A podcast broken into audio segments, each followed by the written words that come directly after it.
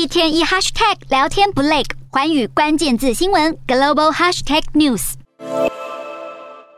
来看到越南的劳工要调薪了，越南从七月开始将调涨地区最低薪资百分之六。不过有企业主和民众认为，调薪之前应该要先稳定物价。业者也分析，如果越南国内的物价飙涨以及缺工问题没有解决的话，那么调薪可能会让原有的问题更加的恶化。好，越南劳工的最低薪资一共分成四区，调整百分之六之后，地区最低薪资将介于三百二十五万到四百六十八万越南盾，每个劳工的工资预计会增加十八万到二十六万越南盾。但是随着越南现在国内油价创下新高，通货膨胀加重民生消费的压力，当地的民众就表示，政府应该要先降低汽油税，控制物价，再来调涨最低薪资。才能够真正减轻工人和农民的负担。